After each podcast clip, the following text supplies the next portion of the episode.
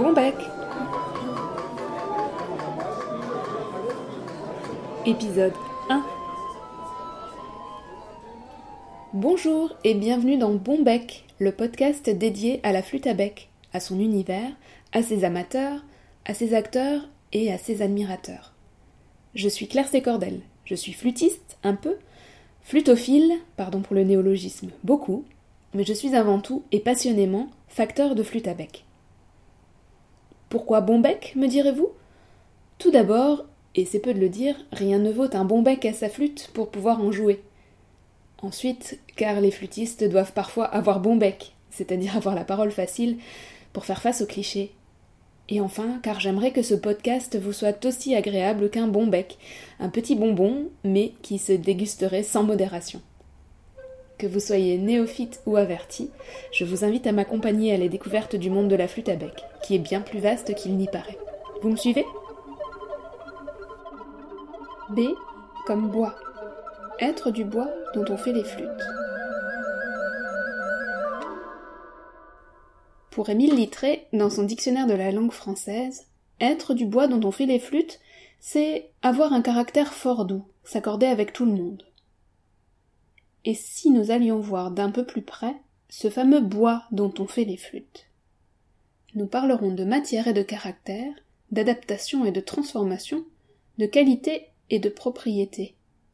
Suivez-moi, je vous invite à explorer les liens qui unissent les flûtes et les bois. Pour commencer, j'ai trouvé qu'il n'était pas évident de définir le bois, comme ça, a priori. C'est un matériau qui est à la fois très familier, puisqu'il est présent partout autour de nous, et quelque part très lointain. Pour faire feu de tout bois, j'ai interrogé quelques-unes de mes sources préférées. Larousse m'a dit qu'il s'agit de la matière dure qui constitue le tronc, les branches et les racines des grands végétaux, formés par des vaisseaux conduisant notamment la sève brute. Chez Wikipédia, on se contente de parler de la matière ligneuse et compacte des arbres. Et encore chez Littré, le bois est défini comme la substance dure, compacte, solide, qui constitue la racine, la tige et les branches des arbres et des arbrisseaux. Après quelques recherches complémentaires, dont vous retrouverez les liens dans les notes de cet épisode, j'ai eu envie de définir finalement le bois par ses trois fonctions, à savoir soutenir, mécaniquement l'arbre, stocker, et conduire, stocker et conduire l'eau et les éléments nutritifs nécessaires à son développement. Bon, pour nous autres, flutophiles, le bois est avant tout la matière première de nos instruments, le matériau qui donne vie à notre musique. Intéressons-nous tout d'abord au lien qui unit les flûtes et le bois. Car il me semble que pour le commun des mortels, lorsqu'on parle de flûte à bec, la première représentation qui vient à l'esprit n'est autre que la flûte soprano, si tant est qu'on puisse parler de flûte en plastique. Si l'on s'intéresse aux originaux, donc aux flûtes historiques qui sont parvenues jusqu'à nous et qui sont conservées aujourd'hui dans les musées, le bois est bien sûr le matériau principal. Les flûtes en bois de buis, le Buxus sempervirens, le buis européen, sont sans conteste les plus nombreuses. Il y en a environ 450 attestées. Est-ce que cela signifie que ce bois était réellement le plus utilisé?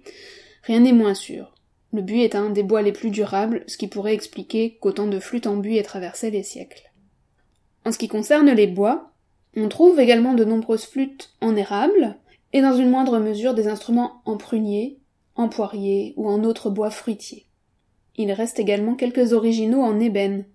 L'ébène, c'est le seul bois exotique qui était déjà utilisé à l'époque baroque. C'est seulement à partir du XIXe siècle que les bois de la famille des palissandres sont utilisés pour la facture des instruments avant, car ils sont plus stables que le buis et moins sensibles que l'ébène. En revanche, nombreux sont les instruments en ivoire. Les plus anciennes flûtes, retrouvées dans les Pyrénées, qui sont des flûtes préhistoriques datant d'environ 20 000 ans avant notre ère, étaient déjà en os. Et j'ai également trouvé mention de deux flûtes en marbre. Aujourd'hui, les facteurs utilisent toujours énormément le buis, l'érable et les bois fruitiers. Il est intéressant de noter que les entreprises qui produisent des flûtes à grande échelle n'utilisent le buis européen, donc le fameux Buxus sempervirens, que pour certains de leurs modèles haut de gamme. Mais ils proposent des modèles standards déclinés dans divers bois indigènes, comme l'érable, le poirier ou l'olivier, ou bois exotiques, le palissandre, le bois de rose, le grenadille et le fameux buis des Andes, dont nous ne manquerons pas de reparler dans un prochain épisode. Ces bois ont l'avantage d'être produits en grand volume et d'offrir les propriétés et les qualités nécessaires à leur exploitation à grande échelle. Ils permettent aussi d'obtenir des instruments très esthétiques par leur couleur ou par leur veinage. L'ivoire, dont le commerce est aujourd'hui interdit, ne peut plus être utilisé. Certains bois exotiques, notamment l'ébène, sont aussi protégés par la Convention de Washington, qui a été mise en œuvre en 1975. Et leur utilisation est très réglementée. Si l'on se penche maintenant sur les enjeux de l'évolution des matériaux utilisés dans la fabrication des flûtes à bec, je dirais qu'on peut les définir principalement comme économiques et écologiques. De mon point de vue, le bois est un matériau inégalable, auquel aucun autre matériau ne peut se substituer avec bonheur. Ceci dit, c'est mon point de vue qui n'engage que moi. Et les alternatives sont nombreuses. L'offre est large et permet à chacun de trouver son bonheur selon ses besoins et ses envies. Les matières synthétiques, comme la bakélite ou la BS, sont utilisées dès la seconde moitié du XXe siècle, et permettent notamment l'essor d'instruments accessibles à tous, à moindre coût. Alors on pourrait s'en plaindre, préjuger de leur qualité, argumenter sur leur empreinte environnementale, mais d'un autre côté, les matières synthétiques ont d'indéniables qualités, notamment des propriétés mécaniques qui leur sont propres, comme la résistance, la longévité, l'imperméabilité. Aujourd'hui, chacun peut se procurer facilement et à moindre frais une flûte en plastique tout à fait satisfaisante.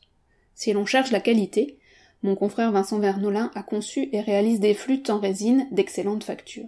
Si l'on se soucie d'environnement, on peut se tourner vers la firme Yamaha qui a pris l'initiative de réaliser des flûtes en résine écodère, une fibre synthétique dérivée des plantes et vraisemblablement moins polluante que les résines traditionnelles. Notons aussi que la résine permet d'imiter l'aspect de l'ivoire, et que dans un futur où le bois risque de se raréfier, notamment certains bois exotiques qui sont surexploités, ou même aujourd'hui notre buis européen qui est décimé par la pyrale depuis quelques années, elle peut être une alternative non négligeable. J'ai découvert récemment l'utilisation du contreplaqué, notamment par la firme Kunat, qui utilise le contreplaqué de bouleau pour certaines de ses grandes flûtes carrées Petzol. Comment passe-t-on d'un arbre à une flûte? Parlons à présent des propriétés, des transformations et des bouchons. Premier point à prendre en compte, tous les bois ne sont pas utilisables pour la fabrication des flûtes. Le fait qu'ils soient régulièrement soumis à un flux d'air chaud et humide implique déjà que le bois choisi soit résistant à l'humidité. On recherche également des bois stables et durables, ayant des propriétés acoustiques intéressantes pour les instruments à vent. De plus, comme la flûte est en contact avec les lèvres, le bois doit être non toxique et non irritant. On n'est toutefois jamais à l'abri de réactions allergiques, notamment avec certaines essences exotiques ou odorantes. La première étape, mais non la moindre, de la transformation de l'arbre en flûte, c'est celle du séchage du bois. Le bois débité, gorgé de sève, est mis à sécher pour éliminer cette sève. En schématisant, le bois va passer d'un équilibre à un nouvel équilibre. Cela engendre bien sûr des tensions, le bois va se déformer, va se fendre, jusqu'à se stabiliser. Pour les flûtes à bec, les bois utilisés nécessitent plusieurs années de séchage, plus de dix ans même pour le buis. Plus le bois est dense, plus il sèche lentement. Les conditions idéales de séchage sont un lieu à l'abri du soleil et de la pluie, mais bien aéré. Pour le buis, on le fait généralement sécher par tronc entier, verticalement.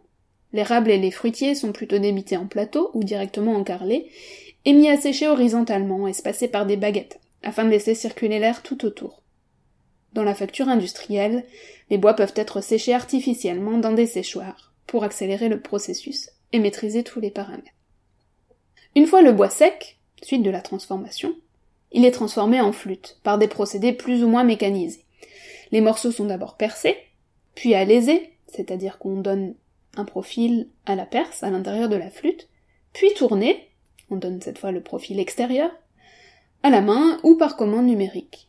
Il s'agit ensuite de tailler le canal et la fenêtre, puis de fabriquer et d'ajuster finement le bouchon dans la flûte. Percer les trous, accorder l'instrument, et enfin le jouer si possible pour habituer le bois à la chaleur et à l'humidité du souffle. Ouvrons une petite parenthèse pour évoquer le bois du bouchon. En jouant, on insuffle de l'air chaud et humide dans la flûte, notamment dans le canal. Au contact du souffle, le bois va évidemment gonfler. C'est pour ça que le bouchon est fabriqué dans une essence plus tendre que le bois de la flûte. pour éviter que la flûte ne fonde sous l'effet de la dilatation.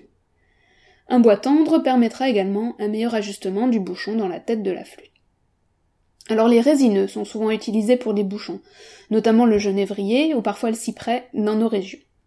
Vous avez peut-être aussi entendu parler de cèdre ou de red cheddar. Il s'agit effectivement de l'essence Juniperus virginiana, le genévrier de Virginie, qu'on appelle en anglais Eastern Red Cheddar. À ne pas confondre avec le Western Red Cheddar, qui n'est autre que Cuya plicata, dont les haies bordent nos maisons. Notons au passage que sur certaines flûtes modernes, une lamelle de Saint-Port formant le canal est insérée dans un bouchon en cèdre. Le Saint-Port, c'est un matériau de synthèse qui imite le cèdre et qui absorbe l'humidité, mais, contrairement au bois, ne va pas gonfler.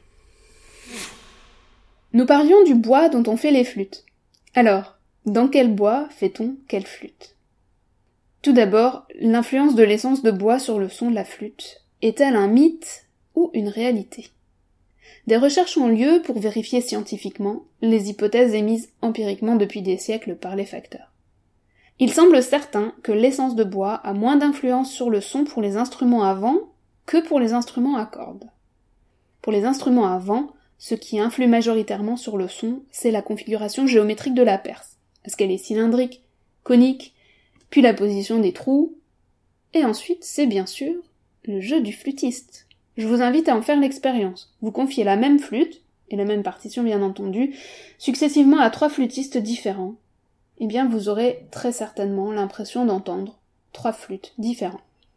Cela dit, tous les facteurs d'instruments à vent en bois pourront confirmer que le timbre varie selon le bois, principalement selon sa densité, et surtout selon la finesse de son grain.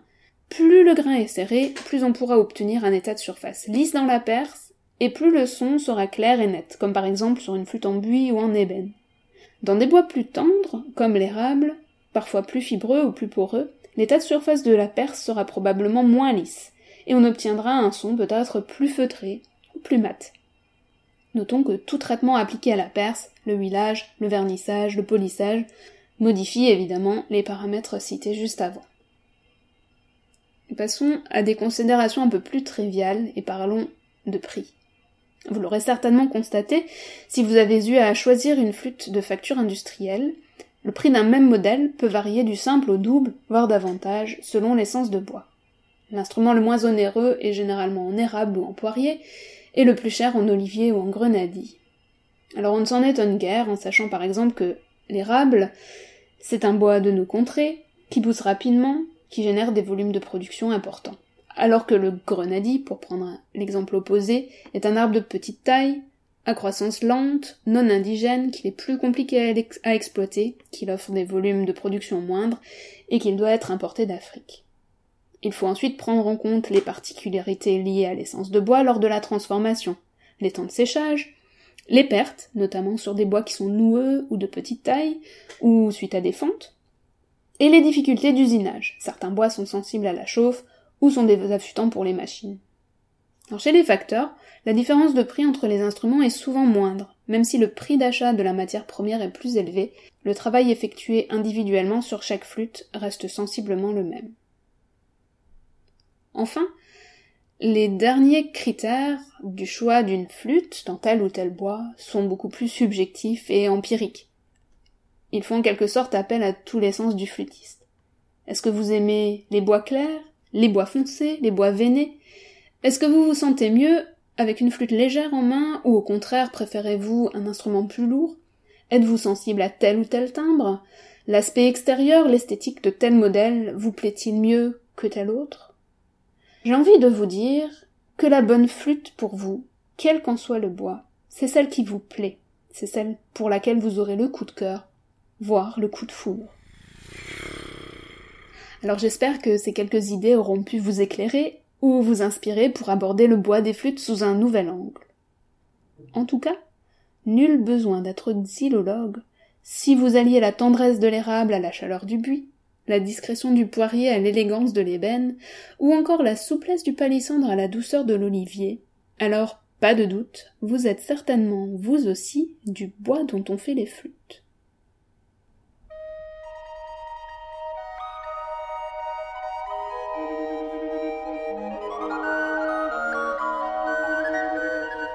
Vous pouvez écouter Bombec sur la plupart des applications de podcast, mais également sur YouTube. Tapez Bombec Podcast dans la barre de recherche. Je vous invite aussi à visiter le site internet du podcast www.bombec.fr pour en découvrir davantage et pour retrouver les différents épisodes, ainsi que sur la page Facebook et sur le compte Instagram du podcast, toujours avec les identifiants Bombec Podcast. Vous retrouverez cet épisode sous la lettre B dans la catégorie alphabet, l'abécédaire des mots-clés du vocabulaire de la flûte à bec. Et je vous donne rendez-vous au prochain épisode pour découvrir qui a bon bec. Je vous remercie pour votre écoute et je vous dis à très vite.